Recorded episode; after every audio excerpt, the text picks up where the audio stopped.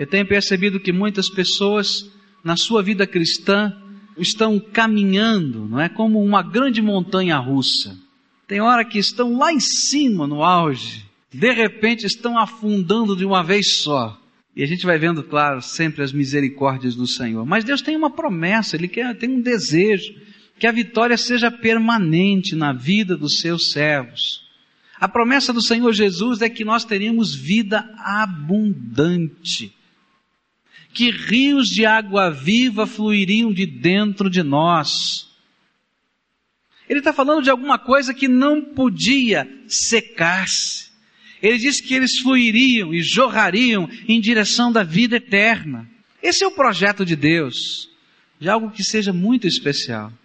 Eu quero falar sobre isso, sobre essa vitória que permanece e o que às vezes a gente tem permitido na nossa vida que atrapalha, que nos faz caminhar por derrota e por que caminhamos por derrota. Nós vamos ler a palavra de Deus em alguns trechos. Primeiramente, no capítulo 6 do livro de Josué, versículos 17 até 19. Josué capítulo 6, versículos 17 a 19. Diz assim a palavra do Senhor: A cidade, porém, com tudo quanto nela houver, será anátema ao Senhor. Somente a prostituta Raabe viverá, ela e todos os que com ela estiverem em casa, porquanto escondeu os mensageiros que enviamos. Mas quanto a vós, guardai-vos do anátema, para que depois de o ter desfeito tal, não tomeis dele coisa alguma, e não façais anátema o arraial de Israel, e o perturbeis. Contudo, toda a prata e o ouro e os vasos de bronze e de ferro são consagrados ao Senhor e irão para o tesouro do Senhor. Agora no capítulo 7, eu quero ler alguns versículos. Versículo 1 diz assim: mas os filhos de Israel cometeram uma transgressão no tocante ao anátema, pois Acã, filho de Carme, filho de Zabdi, filho de Zerá, da tribo de Judá, tomou do anátema, e a ira do Senhor se acendeu contra os filhos de Israel. Agora, versículos de 5 até 13, diz assim: e os homens de Ai mataram deles cerca de trinta e seis. E havendo-os perseguido desde a porta até Sebarim, bateram-nos na descida. E o coração do povo se derreteu e se tornou como água. E então Josué rasgou as suas vestes e se prostrou com o rosto em terra perante a arca do Senhor até a tarde ele e os anciãos de Israel, e deitaram pó sobre as suas cabeças. E disse Josué, Ah, Senhor Deus, por que fizeste a este povo atravessar o Jordão para nos entregares nas mãos dos amorreus, para nos fazeres perecer? Oxalá nós nos tivéssemos contentado em morarmos além do Jordão. Ah, Senhor, que direi depois que Israel virou as costas diante dos seus inimigos? Pois os cananeus e todos os moradores da terra o ouvirão e cercando-nos exterminarão da terra o nosso nome. E então, que farás pelo teu grande nome? E respondeu o Senhor a Josué: Levanta-te. Por que estás assim prostrado com o rosto em terra? Israel pecou eles transgrediram o meu pacto que lhes tinha ordenado, tomaram do anátema, furtaram-no e dissimulando, esconderam-no entre a sua bagagem. Por isso os filhos de Israel não puderam subsistir perante os seus inimigos, viraram as costas diante deles, porquanto se fizeram anátema. Não serei mais convosco, se não destruíres o anátema do meio de vós levanta-te, santifica o povo, e diz-lhe, santificai-vos para amanhã, pois assim diz o Senhor, o Deus de Israel, anátema há no meio de ti, Israel, não poderás suster-te diante dos teus inimigos, enquanto não tirares do meio de ti o anátema. Jesus na sua graça, tem nos prometido vitórias.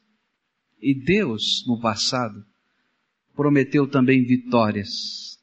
Prometeu a Josué e ao seu povo. E Deus continua falando de vitórias. Mas de repente, esse povo, depois de uma grande vitória, as muralhas de Jericó caíram, eles invadiram a cidade, tudo quanto o Senhor tinha prometido realmente aconteceu. O povo estava em festa, em euforia. Eles estavam vendo os primeiros sinais de tudo quanto Deus havia prometido que aconteceria. Eles se colocam para a segunda batalha. Essa batalha parecia ser tão menor do que a outra. Os espiões dizem a Josué: Olha, não precisa levar o povo todo, não precisa levar o exército todo. É uma cidade pequenininha. É uma cidade que não tem condições de se suster diante do nosso exército. Escolha aí três mil, só três mil é suficiente. Põe o resto do povo para descansar, dá um tempo de folga para o exército, deixa esse povo agora ficar à vontade. Porque três mil pessoas nessa batalha são mais do que suficiente. E assim faz Josué e manda esses três mil mas eles nem bem chegaram direito naquele lugar, foram expulsos pelos inimigos.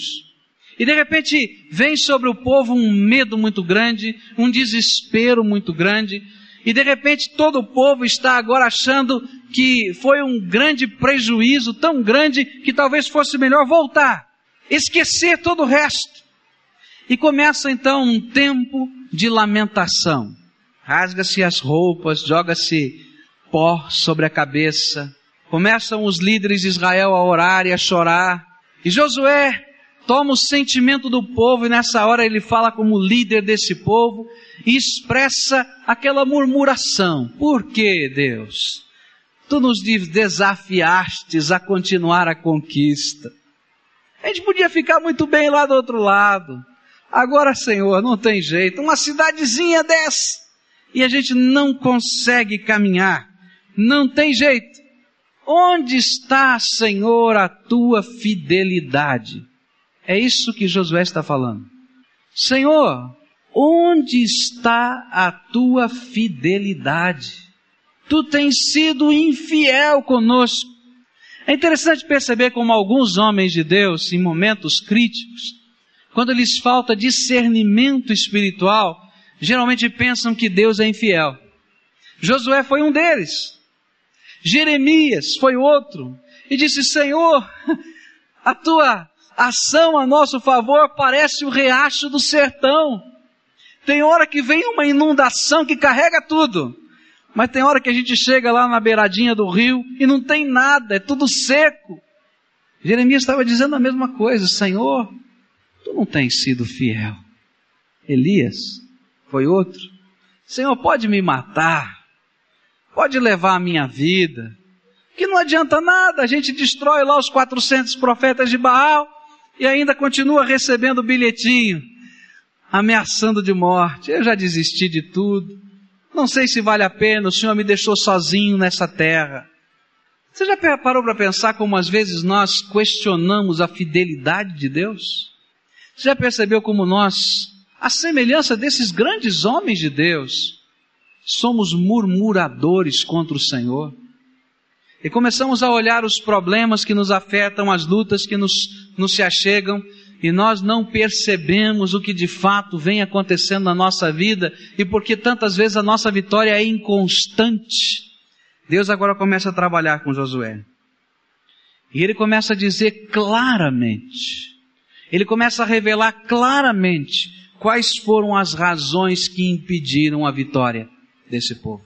Ele foi dizendo a Josué, versículos 10 e 11, diz assim: Respondeu o Senhor a Josué: Levanta-te, porque estás assim prostrado com o rosto em terra. Israel pecou.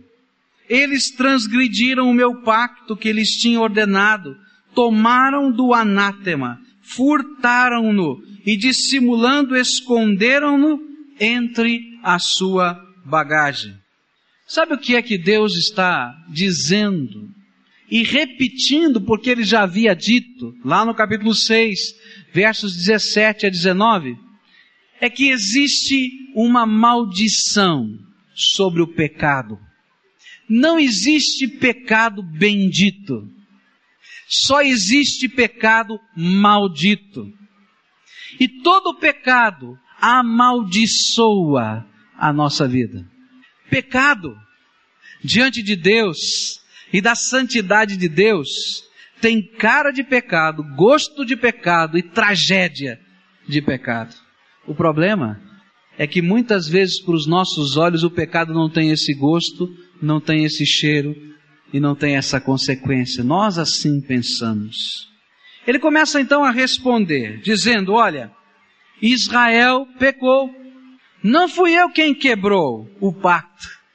Nem fui eu que me tornei infiel no meu compromisso de fazer vocês vitoriosos, vitoriosos. Mas vocês têm quebrado o compromisso de serem meu povo e de serem fiéis ao meu nome. Aquilo que nós não entendemos muitas vezes é qual é a relação que nós temos com o nosso Senhor. Às vezes eu tenho percebido na vida cristã, na vida de muitos crentes, esta distorção, onde entra um evangelho barato, que não muda nada a nossa vida. Um evangelho de uma fé que não faz com que exista qualquer obra ou qualquer fruto dessa fé no coração. E nós imaginamos que nós podemos dar um jeitinho em todas as circunstâncias.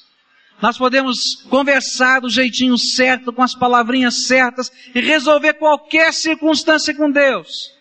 E nos esquecemos que o que Deus quer é uma fé transformadora que mexa na estrutura da nossa vida.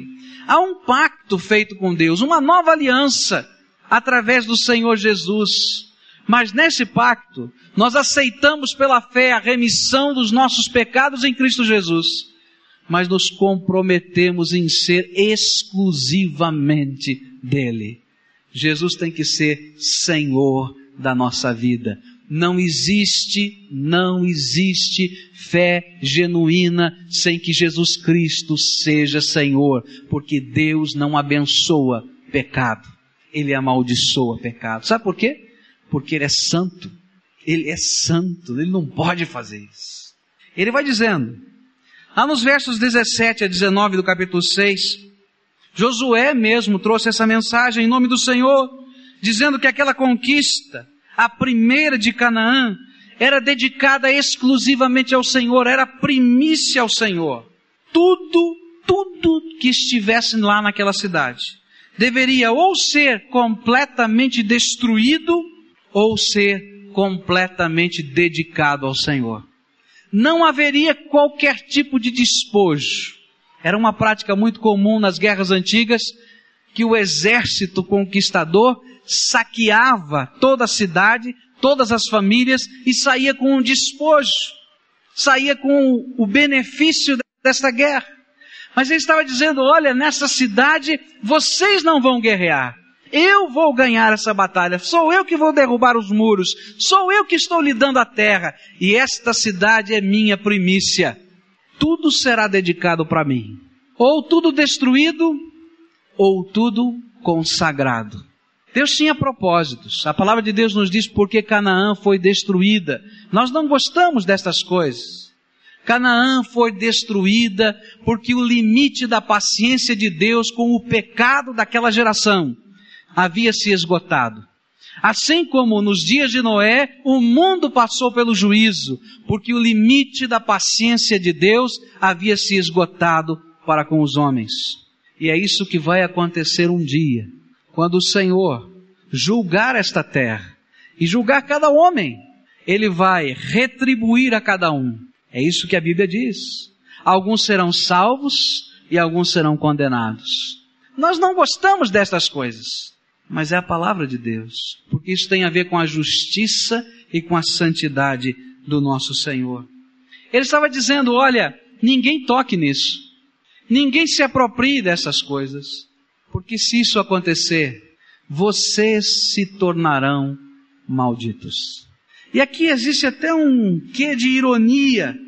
No versículo 18 diz assim: Mas quanto a vós, guardai-vos do anátema, para que depois de o ter desfeito tal, não tomeis dele coisa alguma, e não façais anátema o arraial de Israel, e o perturbeis. Ele está dizendo, olha, depois de todas essas coisas estrondosas, cuidado! Depois de vocês terem passado pelo mais difícil, cuidado! Para que vocês não transformem esse lugar que eu fiz santo em alguma coisa maldita. E aí continua esse discurso, essa conversa do Senhor com Josué. Ele havia dito que esse pecado que poderia entrar no meio do povo poderia significar perturbação, confusão, sofrimento. Algumas vezes nós brincamos com o pecado. Brincamos justamente com aquilo que sabemos que não é do agrado do Senhor. E o fazemos porque achamos que nunca a maldição, a consequência, a dor, a perturbação que o pecado produz cairá sobre nós. Deus é santo. E nós que conhecemos a palavra de Deus e vivemos debaixo do seu nome, não podemos brincar com a santidade de Deus. Sabe o que ele quer? Ele quer encher do Espírito Santo a tua vida. Então deixa Deus fazer a tua vida santa. Como, como às vezes nós não entendemos isso, que Deus quer que o seu povo seja santo, que nada que seja nojento ou maldito diante de Deus esteja sobre nós. E de repente nós vamos permitindo que a nossa mente seja cheia de lixo. E a gente vai, através, quem sabe, da nossa literatura, enchendo a cabeça de lixo, através de TV, filmes, palavras, brincadeiras, enchendo a nossa mente de lixo e depois não entendemos porque estamos sendo tentados. Cuidado, porque o que a palavra está dizendo é que Deus é santo e que o pecado é maldito aos seus olhos, ele não tem comunhão com o pecado. Deus não tem comunhão com a mentira, Deus não tem comunhão com a desonestidade, Deus não tem comunhão com qualquer tipo de vício, Deus não tem comunhão com as drogas, Deus não tem comunhão com o álcool. Sabe por quê? porque estas coisas são mazelas destruidoras usadas por Satanás. E quando a gente brinca com essas coisas, às vezes a gente está trazendo maldição para dentro da nossa casa. E depois não entende por que, que as coisas estão ruins. E às vezes ora como Josué orou, Senhor, onde está a tua fidelidade, Senhor? E Deus vai nos responder como respondeu Josué, eu nunca fui infiel, mas há pecado no meio dessa casa e eu não posso abençoar. Há pecado na tua vida e eu não posso abençoar. É interessante, a Bíblia vai nos dizendo exatamente o seguinte: tomaram do anátema, tomaram do maldito. Algo que deveria ser ter sido destruído não foi. E se você ler no versículo 21 do seu texto, no capítulo 7, você vai ver que coisa interessante. Olha só Acã dizendo: Quando vi entre os despojos uma boa capa babilônica. Uma boa capa babilônica. Na outra versão diz uma bela capa babilônica. Eu estava pensando na mentalidade nossa dos nossos dias. Ele estava dizendo assim: olha, tudo tem que ser queimado. Ele olhou aquela capa bonita com os fios dourados e ele disse assim: Olha que coisa linda! Ele olha para um lado, olha para o outro, lá dentro da cabeça dele, mas vai ser uma burrice tão grande eu não aproveitar esta oportunidade. Ninguém viu, e ele pega a capa para ele. E você vai perceber uma coisa, que quando a gente começa a caminhar no pecado, a gente atravessa a porta do pecado, a gente vai se afundando cada vez mais. Ele não parou na capa ele viu dois quilos de prata. Lembra que tinha que ser alguma coisa que ele pudesse esconder na roupa, porque se alguns dos seus amigos vissem, ele seria punido imediatamente.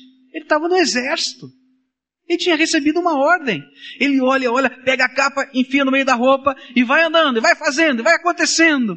E de repente ele encontra dois quilos de prata. Olha, esconder dois quilos de prata na roupa não é muito fácil, não. porque provavelmente eram objetos de prata. Ele foi colocando da roupa. E depois ele encontra uma barra de ouro. Ah, essa não dava para deixar. Uma barra de ouro, meio quilo de ouro. É muita coisa. E ele arruma um jeitinho de colocar mais meio quilo de ouro na roupa. E ele vai para casa e cava um buraco na sua tenda. Diz para a mulher: Não fala nada. Ele diz para os filhos: Ninguém fala nada. E toda a família sabendo, quietinha. E escondem na terra, no meio da tenda. Às vezes, o que Deus está trabalhando na nossa vida e dizendo que é maldito, não são coisas novas. São coisas que Deus tem tentado lidar conosco há muito tempo. Deus vem falando conosco, vem trabalhando lá dentro da nossa vida, dizendo: olha, essas coisas precisam ser tiradas, estas coisas precisam ser destruídas. Algumas vezes até nós já oramos a respeito dessas coisas, mas não levamos a sério as advertências do Senhor porque não cremos que elas sejam malditas e que elas amaldiçoem a nossa vida. Agora veja que coisa interessante. Deus vai dizer, ainda no, no versículo 11, tomaram do anátema. E depois ele diz, furtaram-no. Você já parou para pensar por que está aqui? Furtaram-no. Porque entre as coisas daquela cidade haviam algumas que deveriam ser totalmente destruídas, mas algumas deveriam ser o quê? Consagradas ao Senhor. A capa tinha que ser queimada, mas o ouro e a prata eram de Deus e deveriam ser depositados no altar de Deus. E Deus começa a dizer: olha, não somente tomaram do maldito, mas roubaram aquilo que eu falei que não deveriam roubar e que seria primícia para mim. Você vai ler depois do livro de Josué, vai descobrir que todos os outros despojos, todos os outros despojos foram dedicados por Deus ao povo. Foi uma promessa de prosperidade de Deus para aquela nação.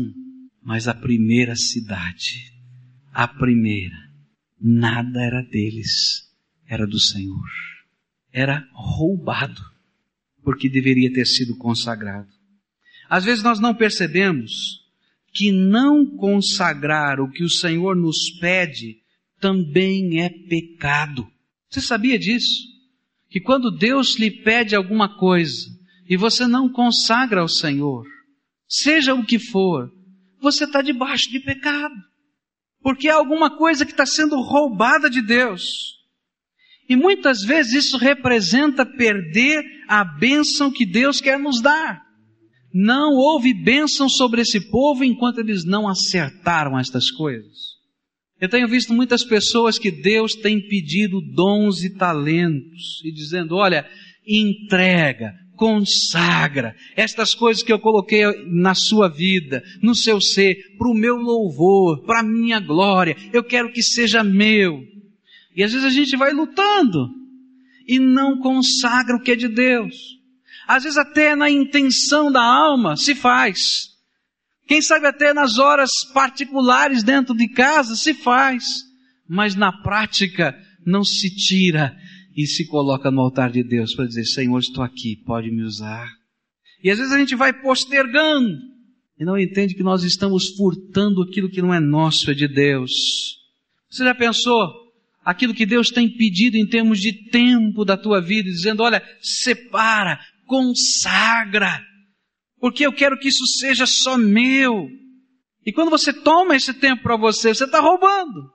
E tem alguém que gosta de fazer, de induzir os filhos de Deus a tomarem aquilo que não pertence a eles e pertence ao Senhor, porque ele sabe que Deus não abençoa e então ele induz.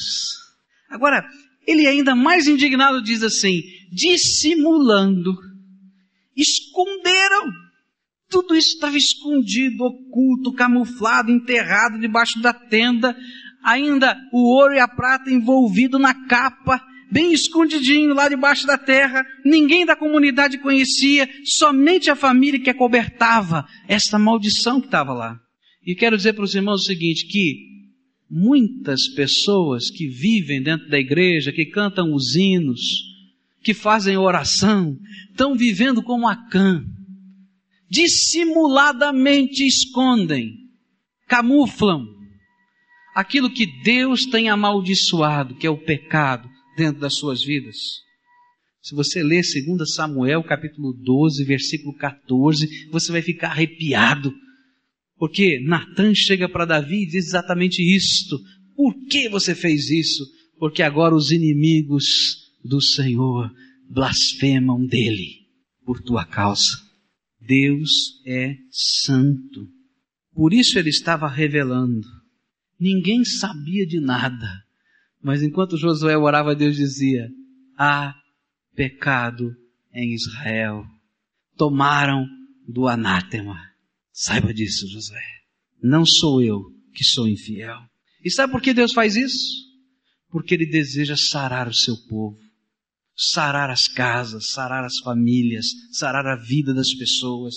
E não tem como sarar a vida se a gente não deixar o Senhor radicalmente mexer na podridão que vai dentro da gente. Se a gente não tiver a coragem de enxergar o que é maldito diante de Deus como maldito e podre, Deus não pode transformar, não pode mexer, não pode consertar e não pode abençoar. O que o Espírito Santo de Deus quer hoje é mostrar a você o que está maldito e podre dentro de você. O que está, quem sabe, enterrado, escondido lá no meio da tenda da sua casa. O que o Senhor deseja é chacoalhar a sua vida para que a santidade gloriosa dele se revele em você e no meio da sua igreja. Deus continua falando. No versículo 12, ele vai falar agora das consequências desse pecado. Veja só o que diz a Bíblia.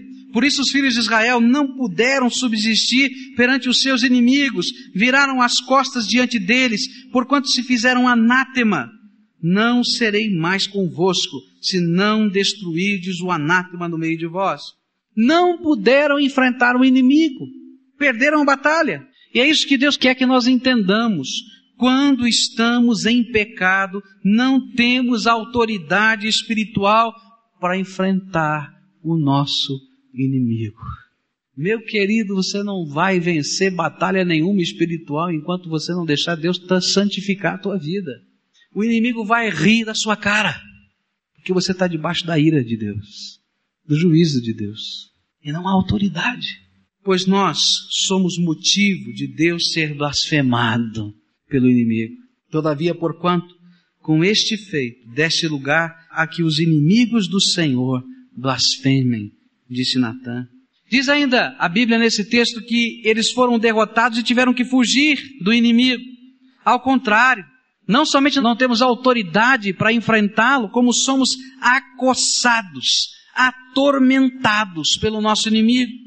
Aquele texto que fala sobre o perdão na parábola dos dois servos, diz que o Senhor os entregou aos fustigadores, aos verdugos, para que sejam convencidos.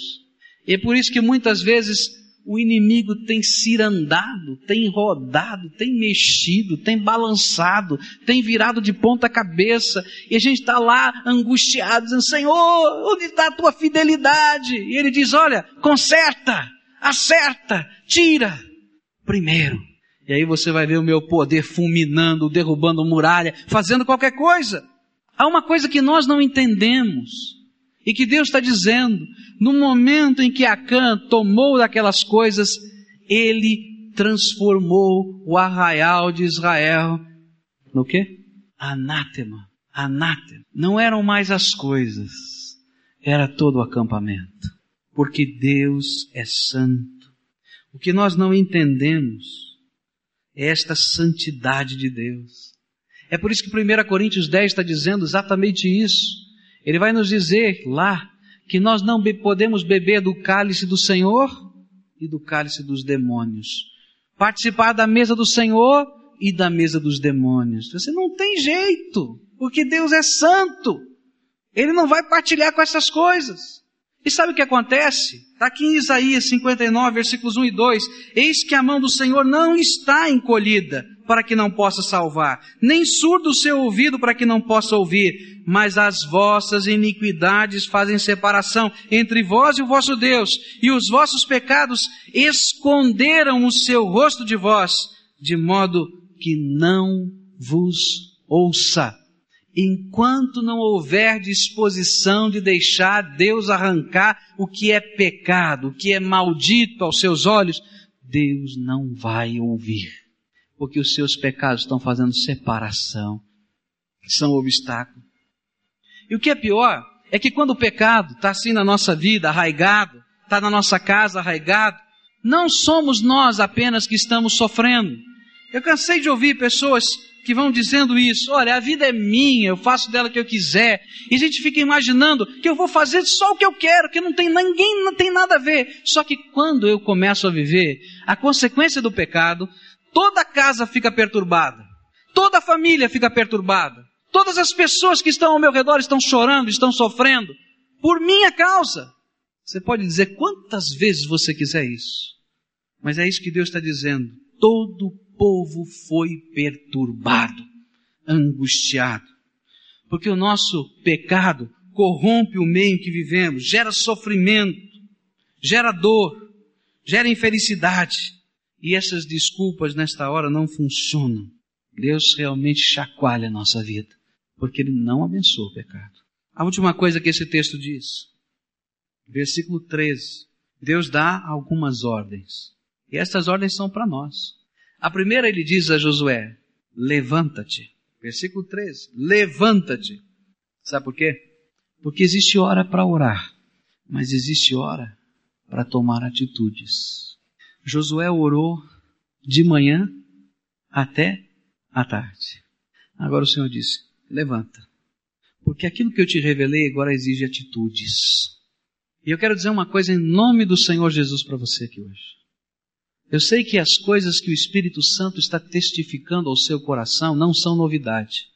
Aquelas que eu não falei aqui do púlpito, que não precisa falar, porque o Espírito Santo fala lá dentro da alma, e ele vai dizer para você: olha, levanta e toma uma atitude. Toma uma atitude. A segunda coisa que ele disse é: santifica o povo. Uma coisa que eu tenho aprendido é que quando o povo de Deus busca santidade, o pecado não aguenta ficar aqui. O maldito não consegue, porque ele é revelado, ele é confrontado pelo poder de Deus. Quando o povo de Deus começa a buscar santificação, não importa onde estejam escondidas as coisas que estão atrapalhando o projeto de Deus para aquele povo, que Deus vai mostrando e Deus vai fazendo cair patentemente diante dos olhos do povo o que Deus está falando, o que Deus está mostrando. Vocês lembram de Ananias e Safira? Aquele povo todo buscando santificação e viver para Deus e ser testemunha. Eles se apresentaram, retendo o que tinha sido consagrado. É pecado. E a palavra lhe foi dada: Por que mentistes ao Espírito Santo? Ninguém falou nada. O Espírito de Deus revelou. E aquilo ficou patente diante dos olhos dos servos de Deus. Assim Deus trabalha. Deus vai mexendo. E quando o povo de Deus busca santificação, começa a haver uma revolução espiritual no arraial de Deus. Começa a haver primeiro limpeza nossa, não nos outros, nossa. Mas essa limpeza começa a incomodar, a mexer, a criar oportunidade para que o inimigo seja confrontado e ele seja derrotado em nome de Jesus, na minha vida e na vida dos outros. Eu não posso imaginar as consequências dessa ação espiritual particular. Quando eu começo a buscar de Deus santificação, quando eu começo a buscar de Deus uma vida de oração, quando eu começo a buscar de Deus o acerto das coisas, quando eu começo a ir em direção das pessoas e restaurar, quando eu começo a dizer para o meu povo, olha, eu estava em pecado, eu quero que os irmãos me perdoem, olha, não há momento mais santo quando existe espontânea confissão de pecados e a gente se restaura com o povo, e Deus vai quebrantando os corações. Há pecados que a gente confessa só para Deus, mas há pecados que a gente tem que acertar com as pessoas, e que às vezes envergonham o povo de Deus, e a gente tem que acertar com o povo de Deus face a face e restaurá-los. Mas isso é só obra do Espírito Santo, de um povo que deseja ser santo. A última coisa que Deus diz aqui, e deixa bem claro, ele diz: enquanto não tirares do meio de ti o anátema, eu não posso estar presente nesse arraial. Santifica o povo, mas tira o anátema. Tira aquilo que não presta. Tira aquilo que é pecado. Tira aquilo que o Espírito Santo está contestando, dizendo: não é da minha parte que vem essa coisa. Joga fora, porque o teu Deus é santo. Há alguma coisa que o Espírito Santo está testificando do teu coração, moço? O que é que o Espírito de Deus está testificando? Moça, o que o Espírito Santo de Deus está testificando? O que é que o Espírito Santo de Deus está testificando no teu coração, Senhor, Senhora, junior, adolescente? Porque Deus quer santificar o seu arraial. A igreja é a noiva do Senhor Jesus. E Ele quer que essa noiva esteja vestida de branco, pura, imaculada, lavada no seu sangue. Mas para isso a gente tem que ter coragem de dizer, Senhor, pode arrancar essas coisas da minha vida. O que é que o Espírito de Deus está dizendo? Olha, confessa, mas confessa e larga. E coloca lá, para ser queimado no meu altar. Quais são os compromissos que precisam ser queimados no altar de Deus? Os pactos que precisam ser queimados. Você tem sido vitorioso na batalha espiritual? Você está correndo do inimigo, sabe? Porque você não pode se suster. Está faltando poder e autoridade na tua vida? Esse poder não é teu, essa autoridade não é tua, é Deus que te dá. Mas Ele só dá pro vaso que Ele santificou, que foi lavado, que foi reconstruído, que foi acertado. Eu tenho aqui um grande desafio em nome do Senhor Jesus. Eu sei que esse não é fácil. Senhor, sou pecador. Senhor, tu me revelas agora pelo teu Espírito aquelas coisas que estão enterradas na minha tenda, mas pela fé e por causa da tua santidade, eu quero colocá-las sobre o teu altar e dizer: Senhor, não são mais minhas, são tuas, e eu quero que o Senhor as consuma no fogo da tua glória.